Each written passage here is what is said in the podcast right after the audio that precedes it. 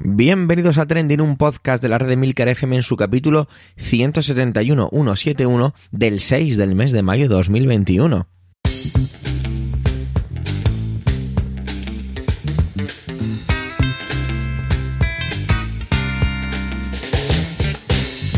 Trending es un podcast sobre lo que pasa, sobre lo que ocurre, sobre noticias que ponen las redes sociales. Todo ello con opinión y siempre con ánimo de compartir. Por ello somos varias voces, aunque yo, Javier Soler, haga de presentador. Trending es tu podcast de noticias semanal. Adelante.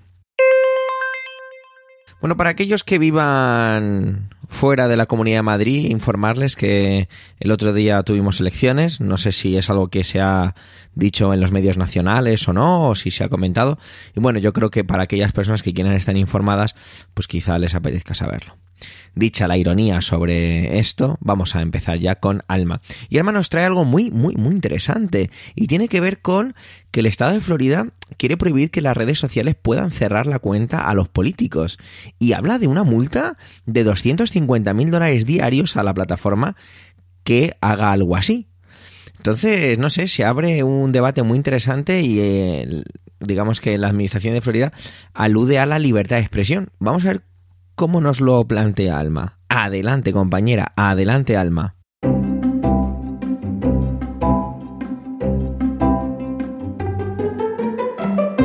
Buenos días, buenas tardes, buenas noches. Hoy, desde un rinconcito del sur, vengo a hablarte de un proyecto de ley que se debate en Florida y que prevé multar a las redes sociales que cierren cuentas de políticos. El social media forma parte de mi día a día y de mis quehaceres laborales, pero creo que es la primera vez que abordo un tema relacionado con las redes sociales en trending. Normalmente es Emilcar quien suele comentarlo con bastante buen criterio, pero hoy no he podido resistirme a ser yo quien traiga a la palestra este nuevo y controvertido proyecto de ley, porque precisamente hace unos días estuve reflexionando largo y tendido sobre lo que plantea legislar.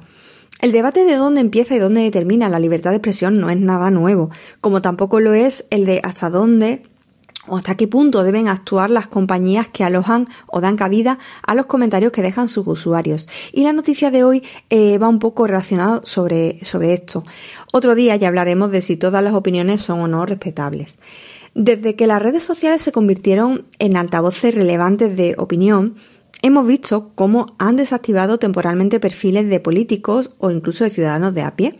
Tenemos un ejemplo reciente, pues que cuando se celebraron las elecciones presidenciales norteamericanas, eh, pues Donald Trump fue objeto de este tipo de limitaciones. Bueno, pues la ley pretende precisamente evitar esto, el cierre de cuentas de políticos por parte de las empresas propietarias de las redes sociales. La noticia en cuestión la publicaba la BBC y podrás leerla en las notas del programa. Según recoge este medio, el Estado de Florida planea multar a las empresas que cierren un perfil social de un político y el proyecto de ley fue aprobado la pasada semana en la Cámara de Representantes y el Senado. En principio, solo permitiría cerrar la cuenta durante un periodo de 14 días. A partir de ahí, eh, la empresa de redes sociales debería de pagar una multa de 250.000 euros por cada día además que el perfil permaneciera inactivo. La ley, pues, obviamente está generando bastante debate entre los ciudadanos de Florida y paradójicamente cuenta con el rechazo de algunos grupos que promueven la libertad de expresión en Internet, como NetChoice, que llegó a testificar contra la legislación cuando se tramitaba.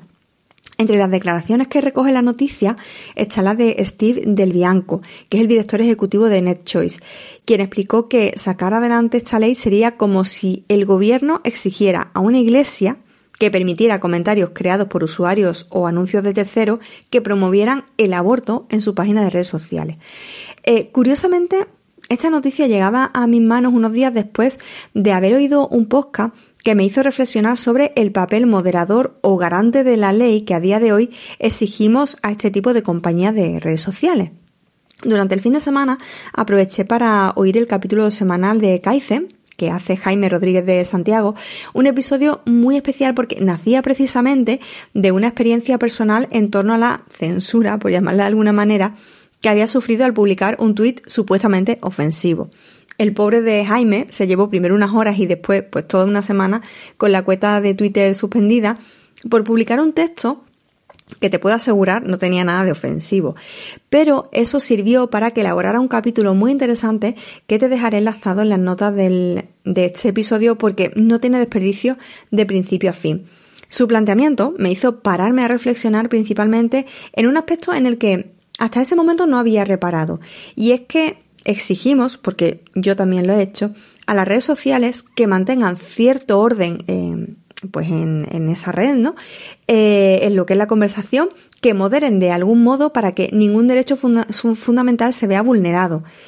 Sin embargo, tras escuchar el podcast de, de Jaime Rodríguez de Santiago, reflexionaba que en lo que se refiere a evitar un delito, estas empresas no tienen ni la vocación ni el conocimiento, porque para eso está el Estado de Derecho y su división de poderes. Es decir, yo hasta ese momento pensaba que si alguien incita al odio, pues está bien que el, mm, Twitter o Facebook le cierre la cuenta, porque además eso pues seguramente vaya en contra de las normas, de las propias normas de la red social.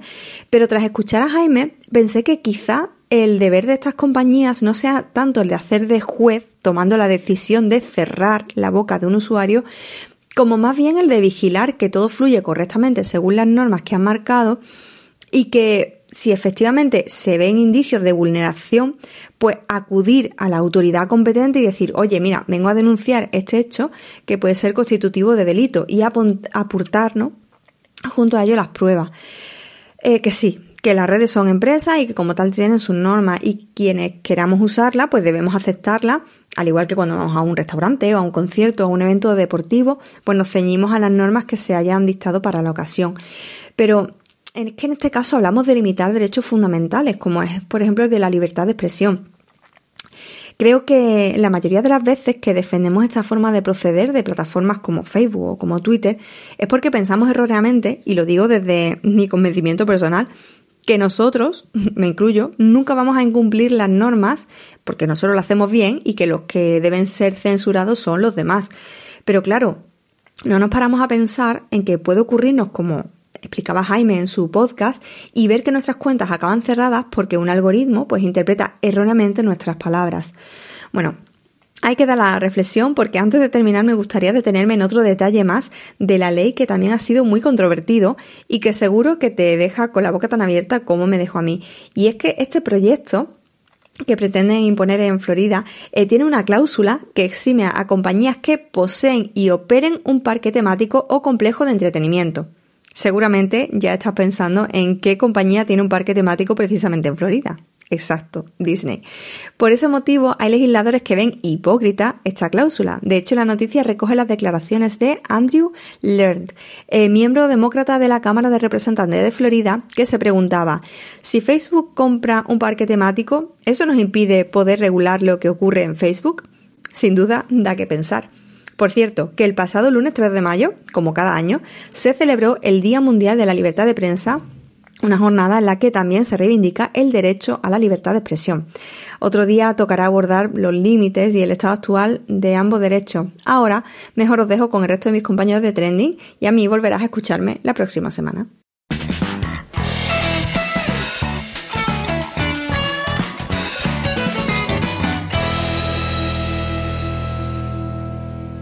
Bueno, yo hacía la broma al principio sobre el tema de las elecciones en Madrid y sobre ello nos viene a hablar Manuel y nos lo hace desde una perspectiva muy personal, desde muy lo como él lo ve. Así que os dejo con su intervención que os va a resultar muy interesante. Adelante Manuel.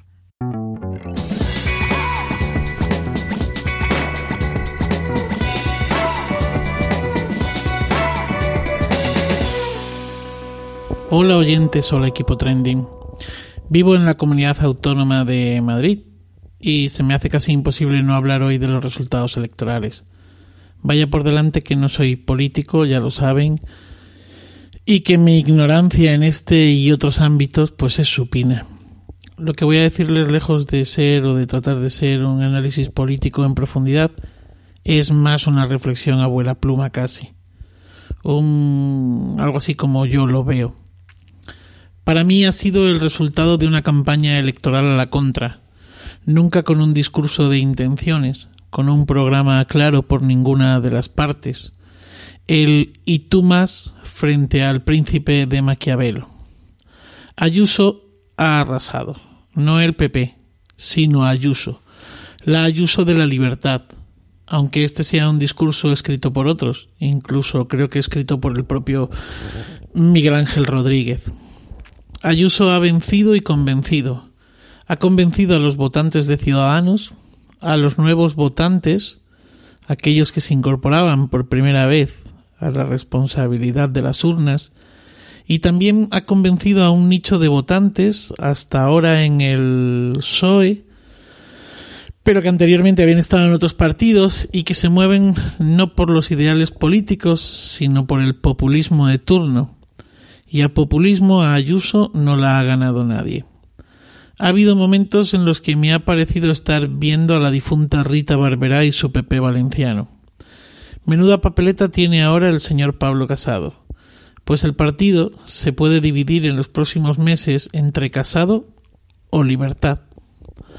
Abnar ya ha dado muestras de ello, felicitando en público a una y omitiendo cualquier comentario del otro. Al PSOE le ha pasado factura a su socio de gobierno en Moncloa y la bonomía del candidato. La llegada al gobierno de la nación de Pedro Sánchez a trompicones con la muleta de Podemos y del propio Pablo Iglesias, que más tarde se va a convertir en pata de palo y no en muleta o bastón, pues creo que ha sido decisivo. La gestión de la pandemia y la contra de Ayuso, cual verso libre de un poema llamado España y Madrid. Y un candidato que parece un buen hombre. Digo que parece un buen hombre, esa bonomía de la que hablaba anteriormente, que huye de la bronca y del titular populista un candidato que reproduce el mensaje de Sánchez antes de las generales, contigo no, Pablo, y que cambia de idea dos días después llamando a la izquierda a la Unión y dice aquello de tenemos doce días para. El PSOE ha perdido el cinturón rojo de Madrid y se lo ha comido a Ayuso, y creo que también algún reconvertido a Más Madrid. Y Gabilondo podría estar a punto de dejar su liderazgo mientras estoy grabando esto. Más Madrid ha sido la sorpresa, al menos para mí. Y el sorpaso, que término, ¿eh? Ayer eh, nos cansamos de oírlo, eh, los que estuvimos pendientes de los resultados. Es un término italiano, esto de sorpaso, que no, no reconocido por la, por la RAE, y que indica eso, cuando un partido supera a otro en intención de voto y luego más tarde pues en la realidad, ¿no? Es un término que, por cierto, popularizó en España en su día eh, Julio Anguita. La campaña de Mónica García ha sido una campaña de izquierdas, de defensa de lo público y muy de barrio. Ha sido una alternativa a la ojeriza y el descrédito de Pablo Iglesias. No sé si Errejón puede estar pensando ya en las nacionales. Es evidente que esto le da ilusiones, pero no creo yo que es suficientes alas para un ascenso similar al que ha tenido en Madrid en unas nacionales. Vox, dicen los expertos, que ha tocado techo. Un tímido aumento de un escaño más en la Asamblea de Madrid. Yo esperaba más, la verdad, ¿eh?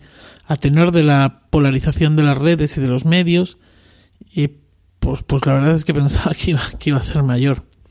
Por mucho que ayer sus líderes sonrieran y hoy nos digan que apoyarán un gobierno ayuso, recordemos que los necesita para gobernar, al menos para la investidura, eso de entrada. Creo que los resultados para Vox no han sido los esperados. Creo que a Rocío Monasterio se le aguó la noche. Pienso que esperaban un triunfo a la catalana. Unidas Podemos ha obtenido un ligero aumento, pero no lo suficiente.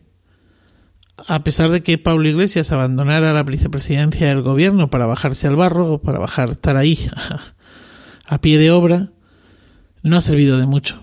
Más Madrid ha fagocitado al líder y al partido.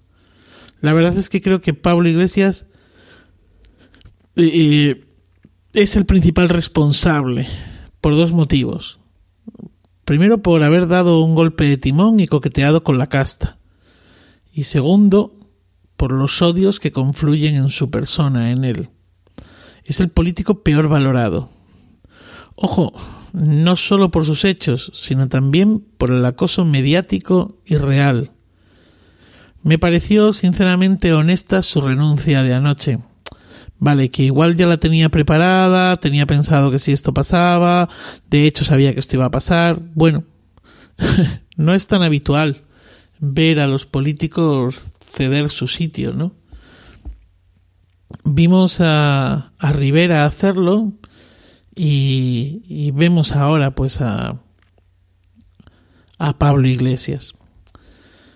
El caso de Ciudadanos, ya lo he dicho antes, Ciudadanos desaparece de la Asamblea de Madrid, pasa de estar gobernado con Ayuso a no ser nada, perdón, gobernado no, gobernando con Ayuso a no ser nada, ¿no?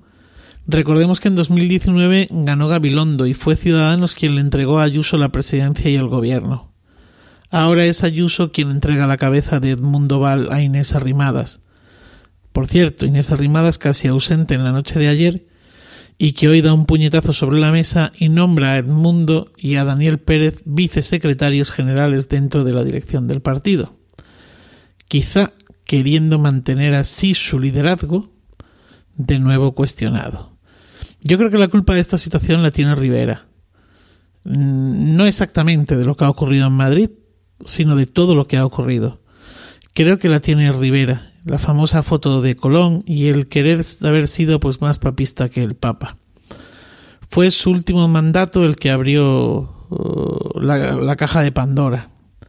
Bueno, y por supuesto también tiene mucho que ver en todo esto, especialmente la situación en Madrid, pues la jugada murciana. Y ahí, claro, pues es, es Inés. Dicen los expertos que esa nueva política, que llegó de la mano de Podemos y Ciudadanos y que ilusionaron a los hartados del bipartidismo, al que en este país solo le quedaba pues ser canovista, em, pues que esa nueva política tiene los días contados. Y que más Madrid y vos mm, acabarán diluyéndose en la vieja política. La verdad, no lo sé. Y hasta aquí, hasta aquí llegan mis reflexiones, mis pensamientos o mis cuitas. Feliz día y feliz vida.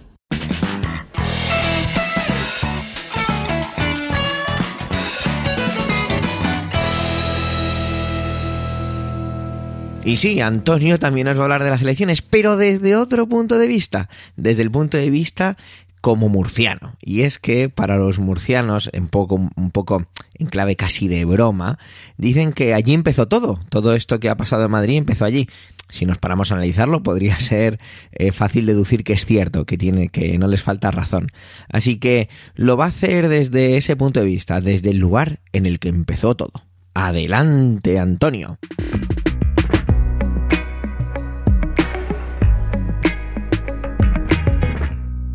Saludos, soy Antonio Rentero y esta semana en Trending quiero hablaros de lo importante que es medir las propias fuerzas, conocer el terreno que se pisa y sobre todo recordad todo comenzó en Murcia.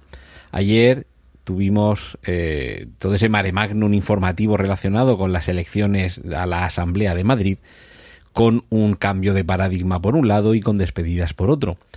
Y todo esto, insisto, comenzó en Murcia con una propuesta de moción de censura fallida que mientras se solucionaba el cómo se resolvía, si a favor o en contra de quienes la promovían, suscitó un efecto reflejo en Madrid por temer que allí podría suceder algo parecido. Entonces, para evitar esa moción de censura con las fuerzas que había en ese momento en la Asamblea de Madrid que podrían perjudicar las eh, aspiraciones de la presidenta Isabel Díaz Ayuso, se optó en una maniobra hábil y compleja que desde luego trasciende su análisis del tiempo que tengo aquí. Eh, ya digo, lo que provocó es que se convocaran elecciones y desde luego la gran triunfadora es más que innegable ha sido la propia presidenta de la Comunidad de Madrid que ha visto reforzada su posición y desde luego alejado el riesgo que había en aquel momento de que una moción de censura la descabalgara del poder. Ojo, para solo dos años, porque eh, algunas comunidades autónomas, es el caso de Madrid y el caso también de Murcia, pueden convocar elecciones de manera anticipada, pero solo por el tiempo restante de legislatura, que en este caso, en este caso al haber sucedido en el eh, Ecuador, de la misma sería por únicamente dos años y luego en el momento oportuno, como el resto de, casi todas las comunidades autónomas de España, excepto las llamadas históricas, que sí que convocan las elecciones eh, mm, cuando ellas lo consideran, o en el caso de Andalucía, porque tiene también esa prerrogativa, ya digo, esto es un análisis más, más escueto, lo cierto es que, aunque sea para solo dos años, este terremoto político nos ha permitido vivir ese momento al que eh, al principio de mm, aquí se han medido las fuerzas antes de, de meterse en este berenjenal. En el caso de aquí de Murcia, donde ya digo, todo comenzó, pero todo concluyó también de manera igualmente rápida, eh, la conclusión es que no, no se midieron las fuerzas. por resumir muchísimo, la presidenta aquí en Murcia de Ciudadanos acordó una moción de censura, pensaba que contaba con el apoyo de todos los miembros en la Asamblea de Murcia de este partido, pero se vio que no era así los denominados transfugas, que en un momento posterior no confirmaron su apoyo a esa iniciativa y finalmente, al votar a favor o más bien al votar en contra de esa moción de censura, lo que hicieron fue ponerse a favor de que continuara el actual gobierno. Es decir, primer punto, quien informa a Madrid, porque esto que no quepa duda que es la Dirección Central de Ciudadanos era quien estaba al corriente de todas estas maniobras, quien informa a Madrid de que esta moción de censura se puede llevar a cabo, realmente no es consciente de que no controla el voto de sus diputados. Y con eso no salen las cuentas, como evidentemente no salieron. Y ahora volvemos a Madrid. La consecuencia de aquella moción de censura fallida ha sido una, un proceso electoral que acaba de culminar con algunos eh, actores que no han sabido medir sus fuerzas. Y desde luego, aquí quien más ha, ha, fallado, quien más ha tropezado, quien más ha medido la pata, ha sido el propio Pablo Iglesias. Aquí abro un pequeño interludio. Creo que somos muchos los que pensamos que Pablo Iglesias ya estaba barruntando su salida de la política de alguna forma. Dicen que para formar parte de un proyecto de comunicación, quizá en televisión, quizá en internet, de la mano de, de Jaume Raures, el, amo y señor de Medias, ay, perdón, de Mediaset, eh, quería decir de Media Pro.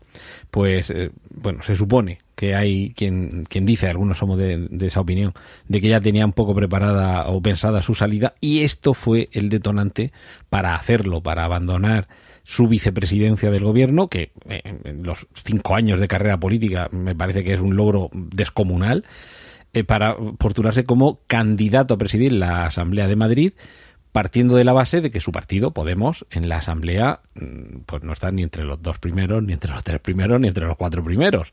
Y de hecho ha quedado el último.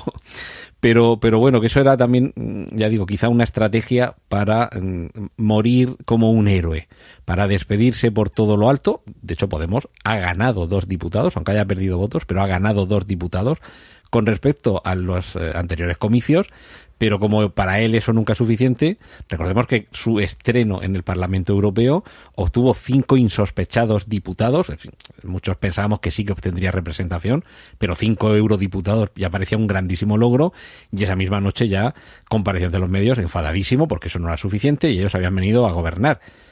no ha sido suficiente tampoco llegar a ser vicepresidente.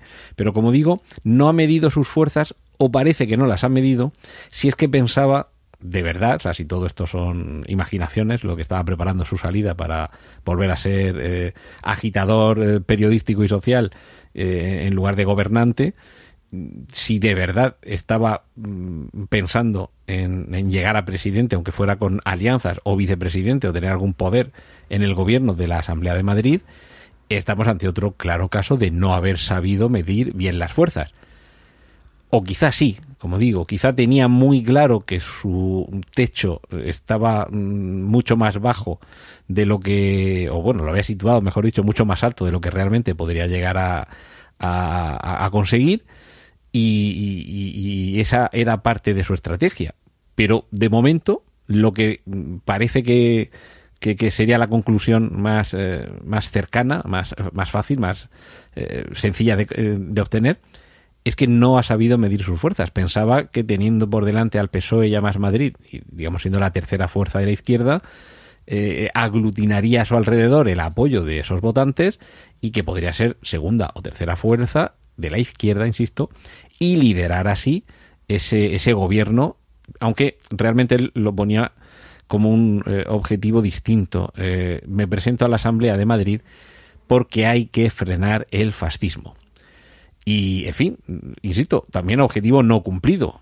El voto de la derecha o el voto al PP ha sido mucho más amplio que en las anteriores elecciones, en las que quien ganó fue precisamente eh, la izquierda y ahora, de hecho, Más Madrid incluso ha empatado escaños y superado en votos al PSOE.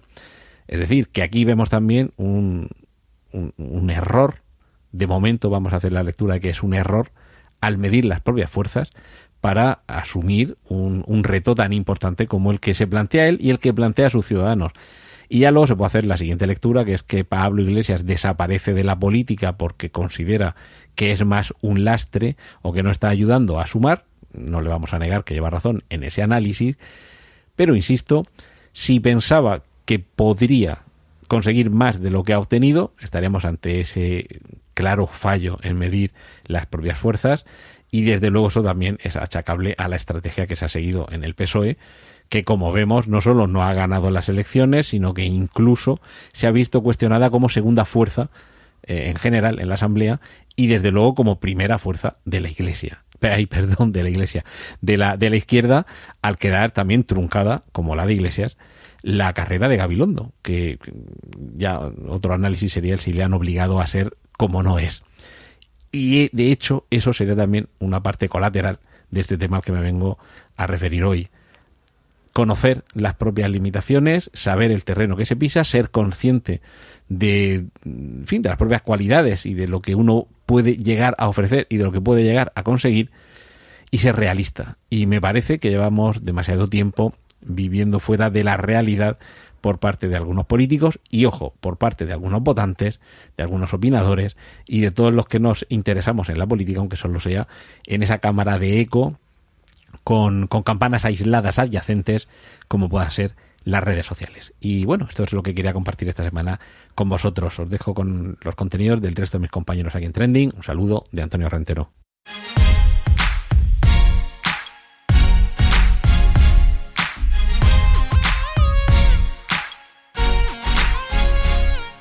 Esta bien podría ser la continuación de mi intervención del pasado 4 de marzo en el capítulo 163 titulado Incómodo, ya que es directamente una, una secuela o el siguiente capítulo de esta película de terror y se trata nada más y nada menos de la respuesta que Rusia uh, dio a las sanciones impuestas por Estados Unidos y los 27 de la Unión Europea a los diferentes altos cargos de la administración de Putin. La respuesta, como no puede ser de otra manera, pues es una respuesta hostil. Se trata de sanciones a altos cargos de la Unión Europea, entre las que están, por ejemplo, el presidente del Parlamento Europeo, David Sassoli, no sé cómo se pronuncia esto, así que David Sassoli, y punto, eh, para no, perdón, para impedirles la entrada en Rusia.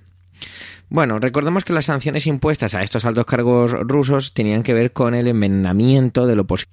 Pero Rusia ha decidido atacar de en dos frentes a la vez, es decir, hacerlo dentro de casa y fuera de casa más o menos al mismo tiempo. Muy bien orquestado, muy bien planificado. ¿Por qué? Porque esto tiene que ver con las sanciones de los altos cargos de la Unión Europea haciéndolo fuera y dentro intentando desmontar y atacar directamente a la defensa de Navalny, directamente a su abogado principal o al que digamos a la persona que dirige su caso, que es Iván Pavlov, eh, acusándolo de extremista e incluso en alguno de los otros clientes eh, que tuviera en otro momento acusaciones como revelar información de una investigación en curso.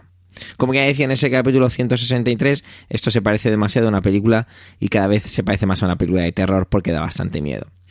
Y también queda patente que la intención del aparato del gobierno ruso es reventar a Navalny, sea de la manera que sea. Y de momento está en la cárcel, su abogado presionado, y dando un mensaje internacional fuerte y contundente. A mí no me toquéis los Kalashnikov que me conozco. No hay que ser muy listo para ver cómo las relaciones internacionales de la Unión Europea están siendo complicadas en algunos lugares.